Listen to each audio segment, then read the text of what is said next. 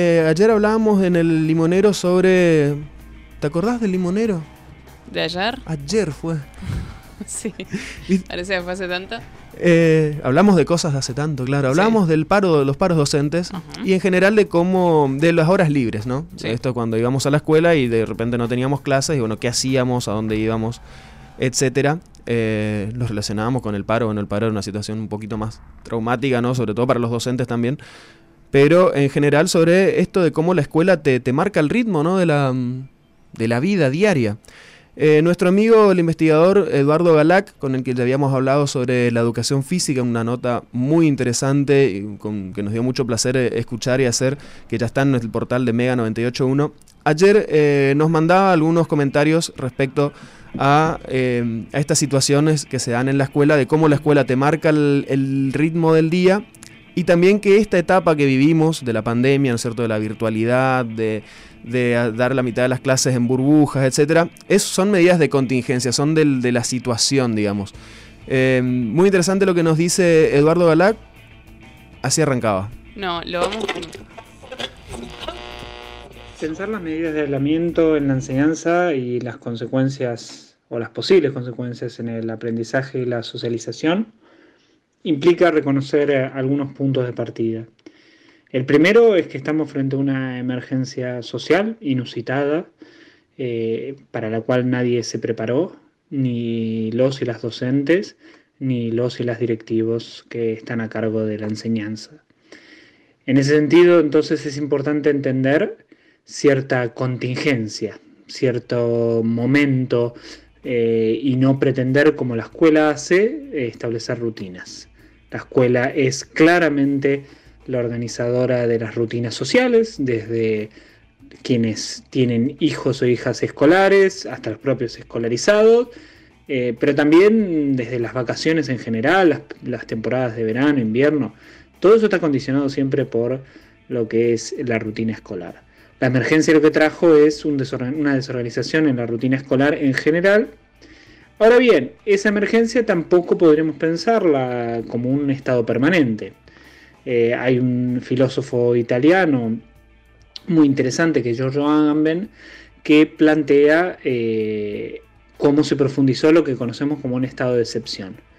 Eh, si estamos en presencia de la constante excepcionalidad, entonces cualquier medida es válida. Eso tampoco es solución. Hay que tratar de dentro de la emergencia, tratar de establecer ciertos eh, puntos de, de larga, de más larga duración de lo que puede ser un semana a semana.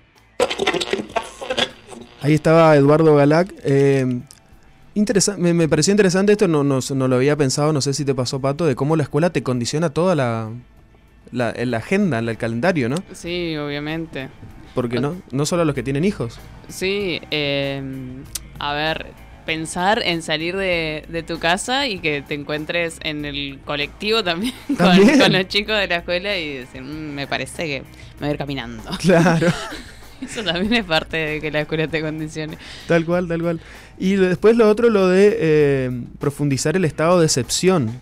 Y es cierto, o sea, estamos en un estado raro, no es normal, pero no por eso eh, vamos a suspender de hacer una cantidad de, de cosas que hay que hacerlas, digamos. Claro. Este, y a mí me pasa que estoy, ando procrastinando una cantidad de cuestiones y digo, no, pues estamos en pandemia, cuando pase. Sí, y en realidad no, lo puedes hacer. tranquilo. Claro, Va, hay muchas cosas que se pueden hacer y que nos dimos cuenta que con la virtualidad es posible.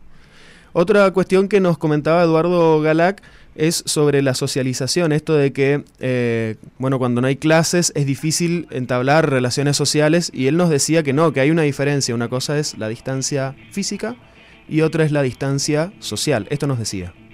Por otro lado, es importante eh, entender que lo que tiene que ver con la socialización se sigue y se siguió manteniendo eh, a lo largo de, de la pandemia. A ver, las escuelas como instituciones estuvieron cerradas, el sistema educativo no. Eso se siguió manteniendo un vínculo con eh, los estudiantes. Claro, no es lo mismo en absoluto la presencialidad con la virtualidad, así como no es lo mismo dar clases por Zoom con las cámaras apagadas que prendidas. Quiero decir, eh, hay distintos grados de presencialidad, para no confundir fisicalidad, estar presente en, con la presencialidad, que es estar presente, es eh, ser activos eh, y participar. Eh, y entonces en ese sentido hay que entender también que la presencialidad se juega en distintos niveles y que lo que hay que favorecer es también aprender, aprender a ser presencialmente a través de la virtualidad, o sea, de, de saber participar, de saber cuándo hablar, cuándo callar, en qué momentos ceder la palabra y en qué momentos ser más activos. Ahí está. Todo, otra, otra normativa del. otro protocolo de cómo se dan las relaciones también en lo virtual. El otro día escuchaba esto de. Había alguien de ceremonial y protocolo. Eh, ahora los actos también se hacen virtuales, las conferencias, los eventos. Sí. Y que, claro, al principio era entra la bandera de ceremonias, a continuación se entonan las estrofas, qué Y esto en lo virtual cambia. Digamos. Sí, totalmente. Y esto que decía de cuándo hablar, cuándo callar, de tener la cámara prendida o no, eh, también suma mucho a todo lo que es la socialización.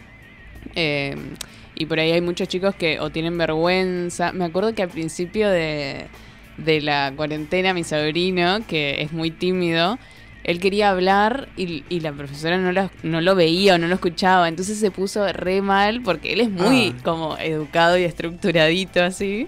Entonces eh, me acuerdo que se había puesto re mal y después le escribió, un, tiene siete años, le escribió un mail a la profesora diciendo como yo tenía ganas de participar pero no le daban la como el, el pie para que hable. Sí, pobrecito.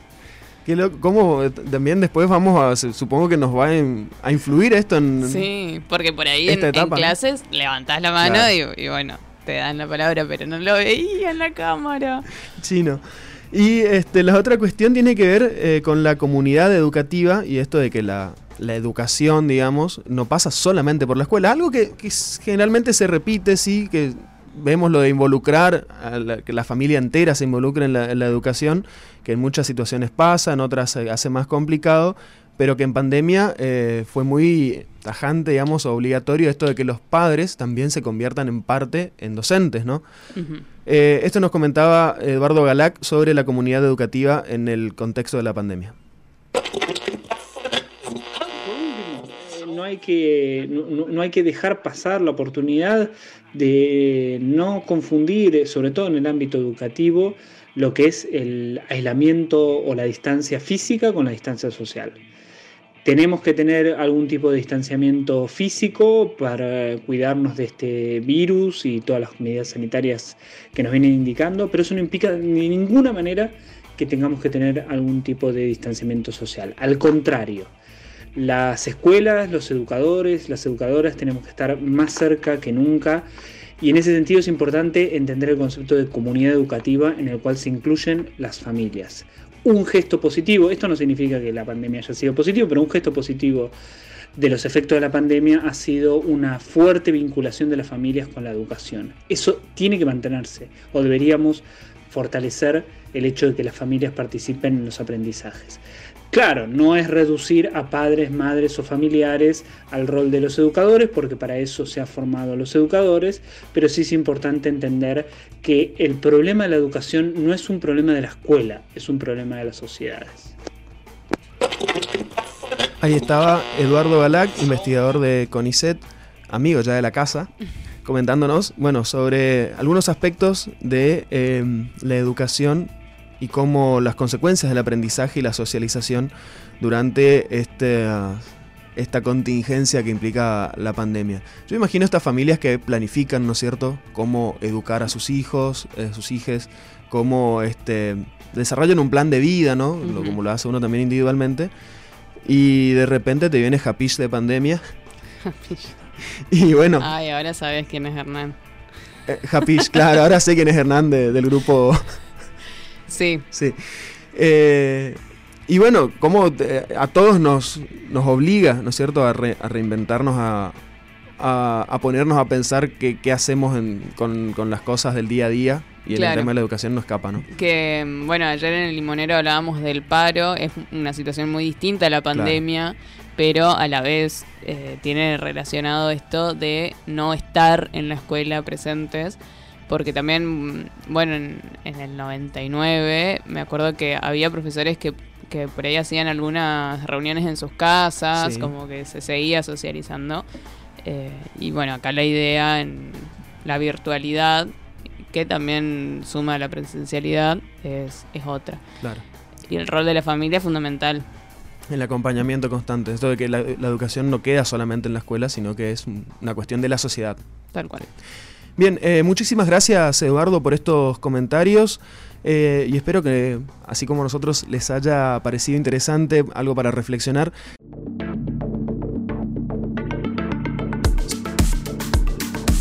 Somos Mega.